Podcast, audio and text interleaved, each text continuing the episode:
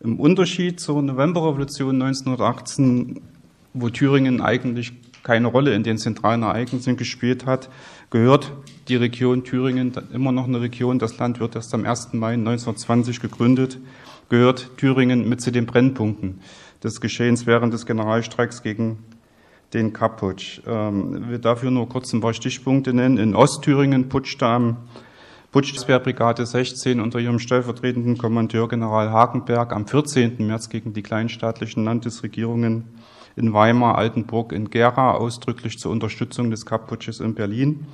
Diese Putschversuche wurden zwischen dem 14. und dem 16. März durch die Generalstreikbewegung unterdrückt. Während der Abwehr dieses dieser Putschversuche und auch des indirekt, der indirekten Unterstützung durch die Reichswehr in Westthüringen kam es in Thüringen zu teilweise schweren bewaffneten Auseinandersetzungen, an die zum Teil heute noch erinnert wird in Thüringen. Am bekanntesten vielleicht der Spruch am Suler Rathaus im roten, im grünen Wald, die rote Stadt, die ein zerschossen Rathaus hat. Und interessant, nach 100 Jahren ist im wird im, im Suder Stadtrat immer noch über die Bedeutung dieses Spruches diskutiert, weil in den 90er Jahren wurden die alten DDR Erklärungstafeln abmontiert und jetzt hat sich der Suder Stadtrat dank der Initiative von SPD und Linken und mit meiner bescheidenen Unterstützung dazu verständigt, dort wieder eine adäquate Beschreibung äh, dort anbringen zu lassen, weil viele Menschen stehen davor und wissen mit dem Spruch nichts anzufangen. Im grünen Wald die rote Stadt, die ein zerschossen Rathaus hat bezieht sich auf die Kämpfe am Suler Rathaus am 15. März 1920. Bei Zickra, einem kleinen Ort in Ostthüringen, zwangen ostthüringische und westsächsische Arbeiter Reichswehrbataillone am 22. März faktisch zur Kapitulation. Ein nach meiner Kenntnis einmaliger Vorgang während des gesamten Kaputsches und den nachfolgenden Ereignissen. Ein wichtiger symbolischer, kein militärischer Erfolg für die Arbeiterbewegung. Nachdem Reichspräsident Ebert am 22. März erneut den Ausnahmezustand über Thüringen verhängt hatte, kam es in mehreren Orten in Mittel- und Westthüringen zu schweren Verbrechen seitens der Reichswehr und Angehörigen von zeitfreiwilligen Verbänden an der Zivilbevölkerung. Reichsweit bekannt wurden und heute ja auch noch sicherlich dem interessierten Publikum bekannt, die Morde bei Mechterstedt. Äh, zu nennen sind hier allerdings auch die Morde bei Schallenburg, Tunzenhausen und in Sommerda und sich genauso zu erinnern ist an die vielen Misshandlungen und Schikanen, die die Reichswehr beim Einmarsch in die kleineren Orte, insbesondere im Thüringer Wald, an der Zivilbevölkerung begangen hat, vorrangig an denjenigen, die als Verteidiger der Republik während des Generalstreikes denunziert worden waren. Es würde zu weit führen, wenn ich jetzt diese Stichpunkte weiter ausbauen wollte und zu allen äh, einen umfassenden Überblick geben wollte. Ich will mich deshalb auf einige wenige Bemerkungen zum Generalstreik in Thüringen konzentrieren, wo wir dann vielleicht in der Diskussion auch klären müssen, ob meine Sicht auf den Generalstreik sich von den beiden Vorrednern unterscheidet. Bevor ich das mache, muss ich allerdings doch ganz kurz zu dem, zu den an, zu dem Putsch in Thüringen selbst etwas sagen, insbesondere zu Ostthüringen. Obwohl sich nach der Niederschlagung des Putsches insbesondere die Offiziere auf ihre Befehlskette, also der oberste Befehlshaber Lüttwitz hatte befohlen, Hakenberg hatte weitergeleitet und die Offiziere vor Ort haben eben alle nur Befehle ausgeführt. Darauf redeten sie sich hinaus. Und auch die Zivilisten, die sie bei diesem Putsch unterstützt hatten, also alle ihre, eigentlich hatten die sich an dem Putsch gar nicht beteiligt, wenn man ihre Aussagen im Nachhinein liest. Das war alles Zufall, dass sie dort gemacht haben. Also, obwohl sie eigentlich sich alle herausredeten nach dem Putsch kann man fest davon ausgehen, dass der Putsch in Ostthüringen ganz gezielt vorbereitet worden war. In Weimar besetzte er schon am Morgen des 13. März die Zugangsstraßen zur Stadt, weil man die Reichsregierung, die aus Berlin geflohen war, vermutete, dass sie nach Richtung, nach Richtung, Reichs, äh, nach Richtung Weimar fährt. Äh, und das Ziel war, die Reichsregierung festzusetzen. Gegen Mittag besetzte preußische Sicherheitspolizei in Weimar den Post und den Bahnhof, um demonstrierte ihre Haltung ganz eindeutig. Auf Schildern wurde mitgeführt für Litz, für Lüttwitz, für Freiheit und Recht. In einem Gespräch, das der MSPD-Innenminister aufgrund der Vorgänge in der Stadt mit, dem, mit einem Offizier der preußischen Sicherheitspolizei führte, erklärte dieser sich für Kapp, erklärte auch die Weimarer Reichswehr würde für Kapp stehen, was letzten Endes sich äh, nur auf die Offiziere bezog, weil die Mannschaften blieben Republik treu, was allerdings erst später bekannt wurde. Und dieser Offizier der preußischen Sicherheitspolizei kündigte bereits das Ultimatum an, was General Hagenberg in der Nacht zum 14. März dann den Landesregierungen in Weimar, Altenburg und Gera stellen wird. Er forderte sie nämlich darin auf, sich entweder für Kap zu erklären oder sie würden abgesetzt. Das war sozusagen die offizielle Version.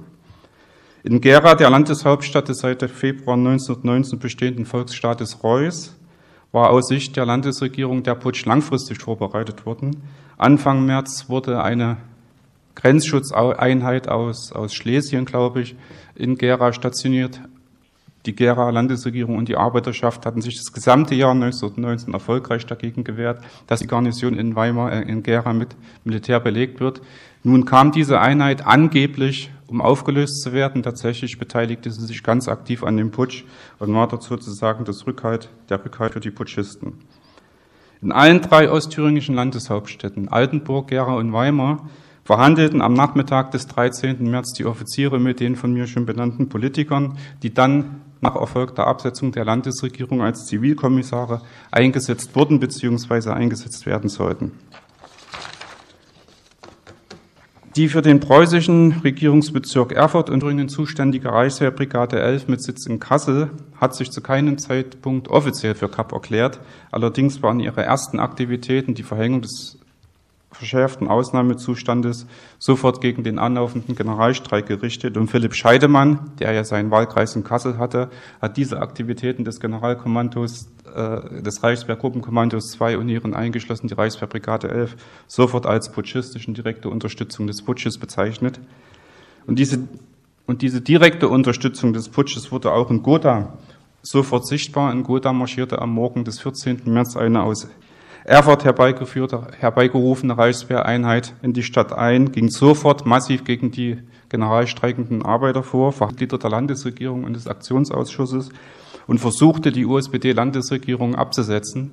In den Verhandlungen, die der Offizier, der Kommandeur dieser Einheit mit der Landesregierung und den Landtagsparteien führte, erklärte er sich während dieser Verhandlungen für Kapp, was dazu führte, dass es also zu diesem Regierungsumsturz nicht kam, weil äh, die Parteien da nicht mitspielten. Allerdings, und das ist bemerkenswert, sah in dieser offenen Erklärung für Kap der U Polizeikommissar, der Polizeichef von Gotha, der an diesen Verhandlungen mit anwesend war und kein Freund der USPD in Gotha war, sah in dieser Erklärung die Ursache für die nachfolgenden Entwicklungen in Gotha bis hin zu den Kämpfen am 18. und 19. März mit über 100 Toten. Und dieses Beispiel Gotha und die anderen Beispiele, die ich genannt habe, zeigen, dass die selbst heute noch in wissenschaftlichen Publikationen und daraus abgeleitet in der Tagespresse vertretene Auffassung, in Westthüringen wäre das Militär republiktreu verfassungstreu gewesen, dass diese Auffassung nicht stichhaltig ist. Und am 31. März erklärte der Vorsitzende des Thüringer Staatsrates, der DDP-Politiker Arnold Paulsen im Thüringer Volksrat sinngemäß, von der Bevölkerung konnte nicht erwartet werden, zwischen Kap-Anhängern und republiktreuen Reichswehreinheiten zu unterscheiden. Vor dem Hintergrund des putschistischen Agierens des Militärs in Ostthüringen die Bevölkerung überall annehmen, dass die Reichswehr auf Seiten von Kap steht. Und in Reaktion hierauf setzte in Thüringen sehr schnell der Generalstreik ein, den ich unter drei Aspekten nachfolgend charakterisieren möchte. Erstens war der Generalstreik gegen den Kaputsch in Thüringen eine spontane Massenaktion von unten, die zugleich als Ausdruck eines breiten, von der radikal linken Arbeiterschaft bis zum demokratischen Teil des Bürgertums reichenden gesellschaftlichen Bündnis gegen die drohende Gefahr einer Militär Militärdiktatur bzw. einer Diktatur von rechts verstanden werden kann. Zweitens erfolgte der Generalstreik gegen den Kaputsch in Thüringen je nach lokalen Bedingungen entweder als friedlicher demokratischer Protest als passiver Widerstand gegen den vor Ort oder aber in Verbindung mit dem, Militär, mit dem bewaffneten Aufstand gegen die Militärgewalt. Und drittens lag im Generalstreik gegen den Kaputsch ein ungenutztes Potenzial zur sozialen und demokratischen Stabilisierung der Weimarer Republik. Zuerstens Generalstreik als Massenbewegung von unten. Der Aufruf zum Generalstreik seitens des SPD-Parteivorstandes, der in Thüringen sehr schnell bekannt geworden war. Also das war am Morgen des 13. März bekannt, dass die SPD zum Generalstreik aufruft, hatte insofern eine wichtige Bedeutung nach meiner Einschätzung, dass die sozialdemokratischen und insbesondere auch die Gewerkschaftsfunktionäre vor Ort sicher sein konnten, dass ihre Aktivitäten von oben gedeckt ist. Weil zum Generalstreik aufzurufen war ja nun gegen jegliche politische Praxis der Sozialdemokratie spätestens seit dem 9. November 1918. Dennoch waren die ersten Protestaktionen gegen den Putsch zwischen dem 13. und 15. März vielfach das Ergebnis spontaner Aktionen von unten, aus denen heraus sich dann die Massenbewegung Generalstreik entwickelte. In Gotha setzte beispielsweise die Belegschaft der Waggonfabrik, dem größten Betrieb vor Ort, sich bereits am Morgen des 13. März in den Besitz von Waffen, äh, wobei die Herausgabe der Waffen ein Ergebnis der Belagerung einer Polizeikaserne war. Die Jenaer Arbeiterschaft versammelte sich gegen Mittag auf dem Markt, auftragte ihre Betriebsobleute, die erforderlichen Abwehrmaßnahmen einzukleiden. Und nachdem im Verlauf des 13. März in Weimar die ersten putschistischen Aktivitäten, ich hatte hierüber schon gesprochen, erkennbar waren, begaben sich zahlreiche Arbeiter zum Regierungssitz und verlangten dort die Herausgabe der Waffen. Der zur Sozialdemokratie gehörende Staatsminister und für den Innenbereich verantwortliche August Baudert gab 300 Gewehre an organisierte Arbeiter aus. Das nahmen dann am Abend des 13. März die inzwischen aus Naumburg herbeigerufenen Reichswehreinheiten zum Anlass, ihn zu verhaften. Er war bis 15. März praktisch interniert. Und diese Aufzählung von spontanen Aktivitäten ließe sich für weiter fortsetzen, was ich aus Zeitgründen nicht machen möchte. Und ein wichtiger Aspekt für den Erfolg des Generalstreiks, äh, es ist ja auch schon von meinen Vorrednern benannt worden, dass der demokratische Teil des Bürgertums diesen Streik entweder aktiv unterstützte oder zumindest tolerierte.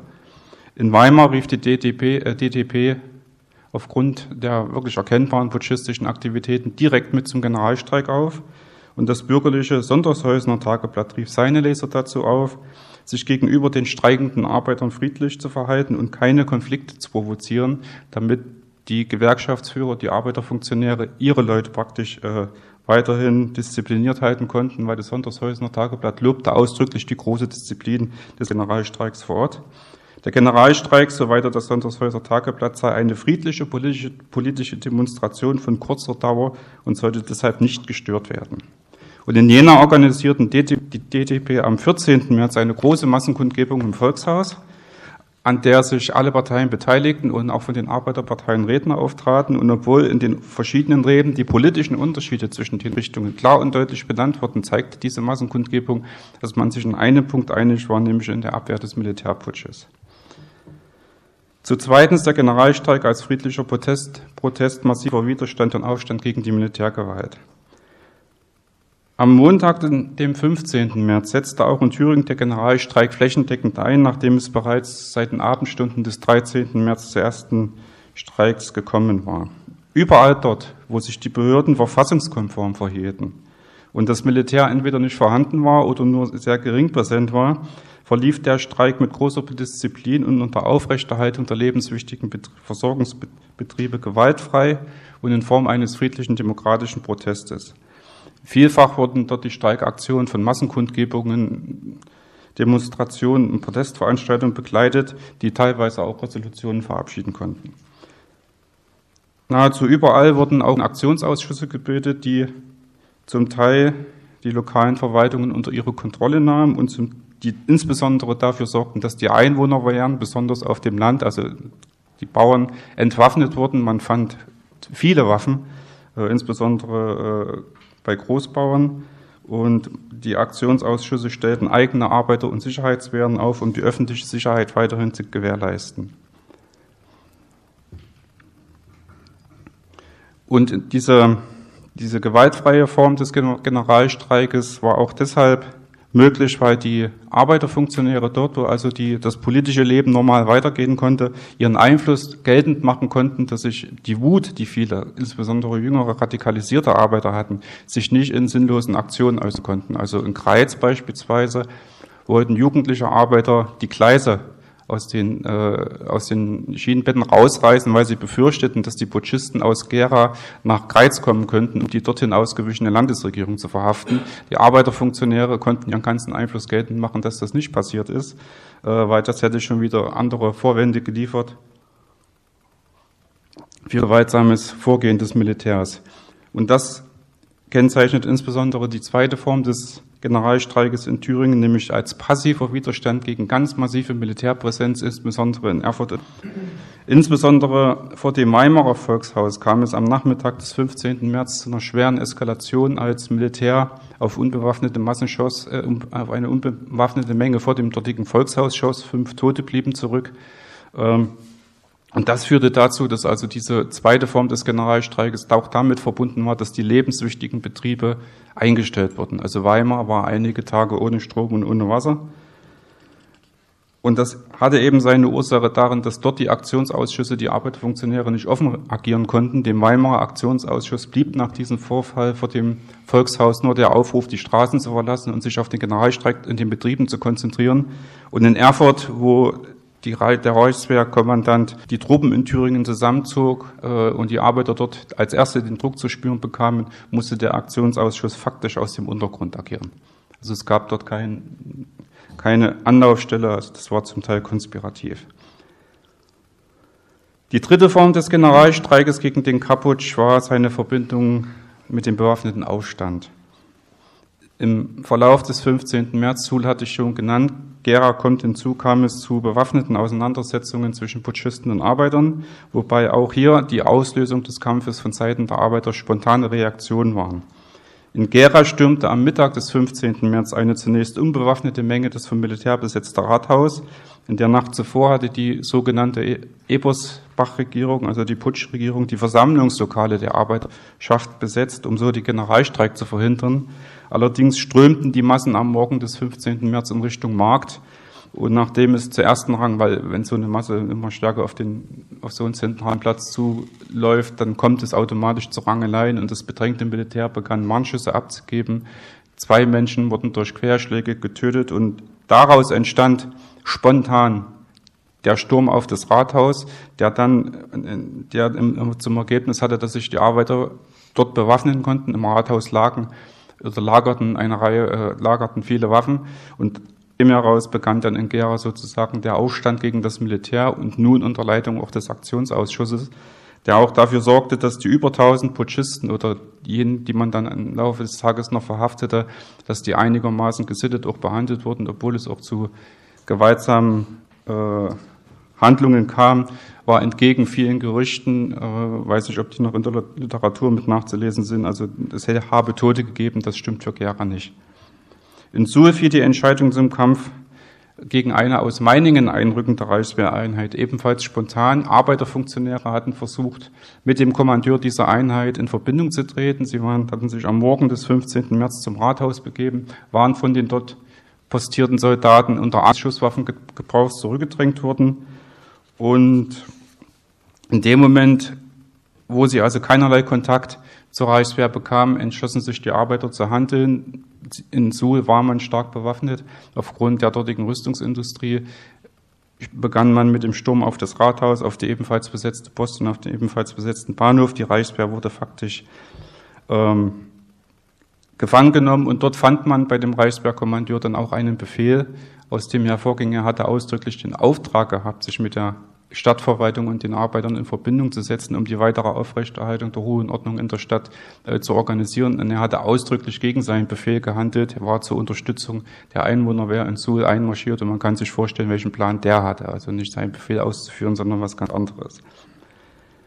Und der Aufstand der Suler Arbeiterschaft löste in Südthüringen eine regelrechte Aufstandswelle auf, in deren Folge die Reichswehr sich aus dem Gebiet zurückziehen musste. Und der Höhepunkt dieser von mir so bezeichneten Aufstandswelle war dann die faktische Rückeroberung Godas am 18. und 19. März durch südthüringische Arbeiterwehren. Wichtig für die politische Einschätzung dieses Aufstandes ist meines Erachtens jedoch, dass dessen, meines Erachtens jedoch, dass dass ein defensiver Aufstand ausdrücklich zur Verteidigung äh, der republikanischen Verhältnisse war. Die Bemühungen der Lande Sachsen-Meiningens auf Vermittlung zwischen, den inzwischen aus, zwischen der inzwischen nach Stuttgart ausgewichenen Reichsregierung und der Suler Aktionsausschuss fanden ausdrücklich dessen aktive Unterstützung. Und am 20. März kam es zu einer Vereinbarung zwischen Abgesandten der Reichsregierung und den Thüringer Aktionsausschüssen zur Beilegung der Konflikte, insbesondere in Westthüringen, äh, abgelehnt wurde dieser Kompromiss, dieser Vermittlungsvorschlag von der vom, Reich, äh, vom Reichswehrgruppenkommando 2 in Kassel. Dort rüstete man bereits zum Rachefeldzug gegen Westthüringen. Gegen die Einschätzung vom defensiven Charakter des Südthüringer Aufstandes spricht meines Erachtens nicht, dass die Führung der Gothaer Volkswehrarmee unter August Kreuzburg nicht zuletzt unter dem Eindruck der Ereignisse im Ruhrgebiet 10. und 19. März Offensivhandlungen gegen die Reichswehr plante. Also man hatte schon vor, Erfurt militärisch anzugreifen. Allerdings sind diese Planungen sehr schnell durch die USPD-Landesregierung am 19. März unterdrückt worden und die USPD betonte ausdrücklich auch gegenüber Vertretern des Gothaer Bürgertums, dass alle ihre Bemühungen, alle ihre Maßnahmen zur Verteidigung der Reichsverfassung äh, ausgerichtet sind und sie bemühte sich ihrerseits, mit der Reichsregierung in Kontakt zu kommen. Man schickte Hermann Dunker als Sekretär der Gothaer Landesregierung und Emil Grabo als Mitglied der Landesregierung nach Berlin zu Verhandlungen. Diese Bemühungen wurden allerdings durch den Vorsitzenden der eigentlich bedeutungslosen Gothaer Sozialdemokratie, der aber offenkundig gute, gute Verbindungen nach Berlin hatte, ähm, sabotiert. Er erklärte in Berlin, also die Gotha USPD habe die Räterepublik ausgerufen, kommunistische Herrschaft herrsche in Gotha und daraufhin wurden Grabe und Dunker verhandelt und kam mit viel Glück auf Intervention der USPD-Führung erst wieder frei. Man hatte sie nach Döberitz geschickt, ne, nach Döberitz. Äh, und praktisch waren damit die Verhandlungen in Berlin gescheitert. Und auf Basis also von solchen Äußerungen wie von dem MSPD-Vorsitzenden aus Gotha und weiteren ungeprüften Aussagen äh, erklärte die Reichswehrführung am 19. März bereits in Berlin, Thüringen stehe unter kommunistischer Herrschaft und in den wichtigsten Städten sei das Rätesystem eingeführt. Daraufhin, ich hatte es schon gesagt, verhängte Friedrich Ebert am 22. März den Ausnahmezustand, der erst am 1. April nach heftigen Interventionen. Wie bitte?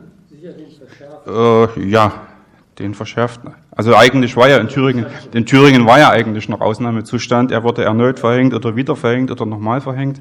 Äh, und dieser Ausnahmezustand wurde erst am 1. April nach heftigster Intervention seitens des Thüringer Staatsrates und der kleinstaatlichen Landesregierungen wieder aufgehoben. Diese Zeit hatte allerdings für das von mir bereits erwähnte massive Vorgehen der Reichswehr in Westthüringen ausgereicht. Allerdings bei ihrem Vorgehen auf, stieß sie bei ihrem Vorgehen auf keinerlei bewaffneten Widerstand. Die angeblich das Land terrorisierende Rote Armee hatte es so nie gegeben und die Arbeiterwehren waren trotz des vielfach geäußerten Protestes und Widerspruchs seitens ihrer Mitglieder bereits aufgelöst.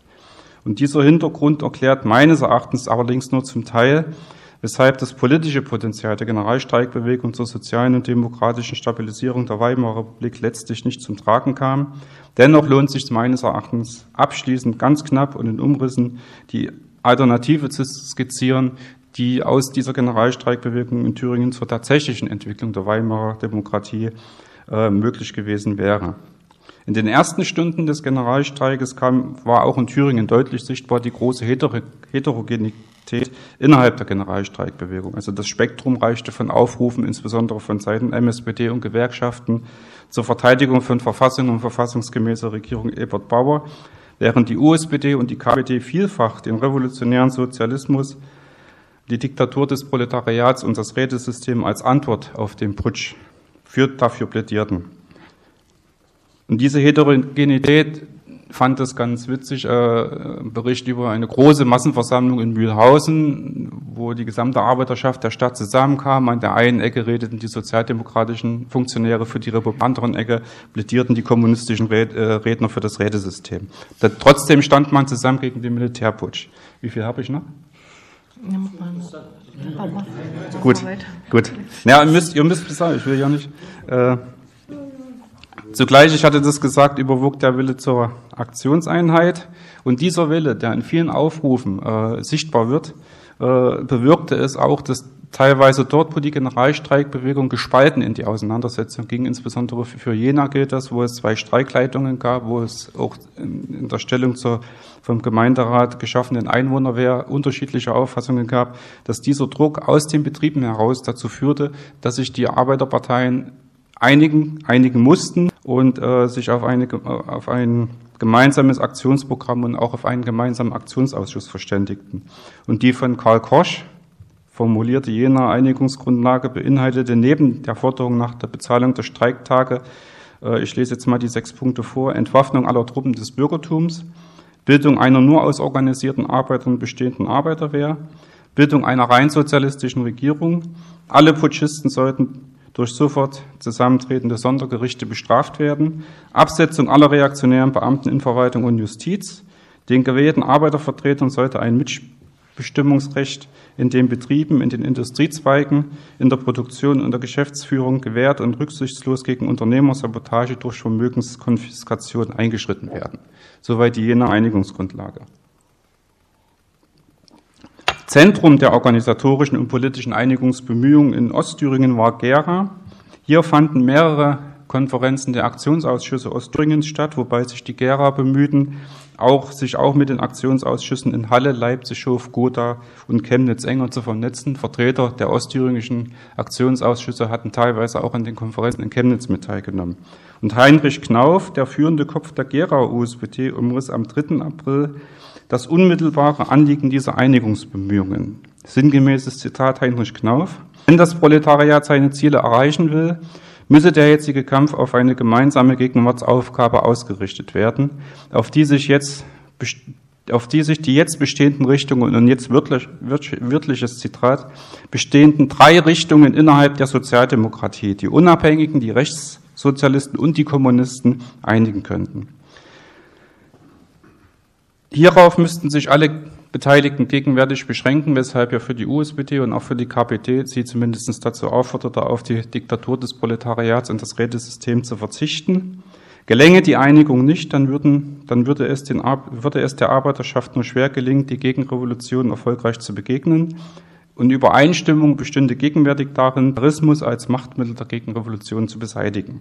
Und bemerkenswert finde ich zumindest ist, dass diese Konferenz, die sehr stark von der USPD mit dominiert war, nun den MSPD dominierten Altenburger Aktionsausschuss damit beauftragte, ein Konzept für die zur Alternative der Reichswehr vorgeschlagenen Volkswehr vorzulegen. Hintergrund dieses Vorschlages ist zweifellos die Tatsache, dass die MSPD in Altenburg die Einwohnerwehr als verlässliches republikanische, als eine verlässliche republikanische Stütze aufgebaut hatte, indem sie im Unterschied zur allgemeinen Praxis reaktionären Bürgern den Eintritt in die Einwohnerwehr verwehrt hatte und stattdessen sozialdemokratisch und gewerkschaftlich organisierte Arbeiter zum Eintritt motivieren konnte. Also die MSPD-Landesregierung in Altenburg hatte sich dort mit der Einwohnerwehr ein verlässliches republikanisches eine verlässliche republikanische Stütze geschaffen und die dann den Putschversuch am 14. März bereits am Nachmittag niederschlug.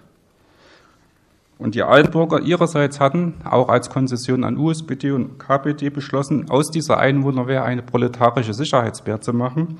Und es war für die weitere Entwicklung in Thüringen bis 1923 schon interessant, dass an der Spitze der Altenburger MSPD August Fröhlich, der spätere Ministerpräsident in Thüringen, stand, die sich dann auch sehr kritisch zu dem weiteren Agieren der MSPD äh, im März 1820 äußerten und äh, die Kritik, die teilweise bis im Vorwärts erschien, an diesen Konferenzen, die da in Gera stattfanden, ganz energisch zurückwies.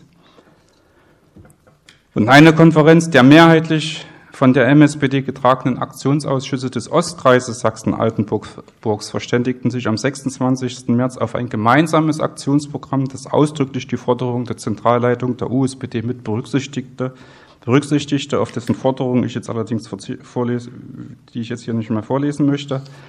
Am weitesten ging allerdings in ihren Einigungsbemühungen die USPD im Volksstaat Reuß. Sie bot den Aktionsausschüssen an, Vertreter, ihre Vertreter mit in die Landesregierung zu delegieren, damit sozusagen die enge Verbindung zwischen der Landesregierung und Aktionsausschüsse auch auf der Ebene hergestellt wird. Und der Gera-Aktionsausschuss delegierte daraufhin nochmal jeweils ein Mitglied der MSPD, der USPD und der KPD als mit als Vertreter des Aktionsausschusses in die Landesregierungen. Die KPD war damit erstmals März, April 1920 an einer Landesregierung beteiligt und damit gelang auf regionaler Ebene, was auf Reichsebene scheiterte, die Bildung einer Arbeiterregierung. Ich danke für die Geduld und die Aufmerksamkeit.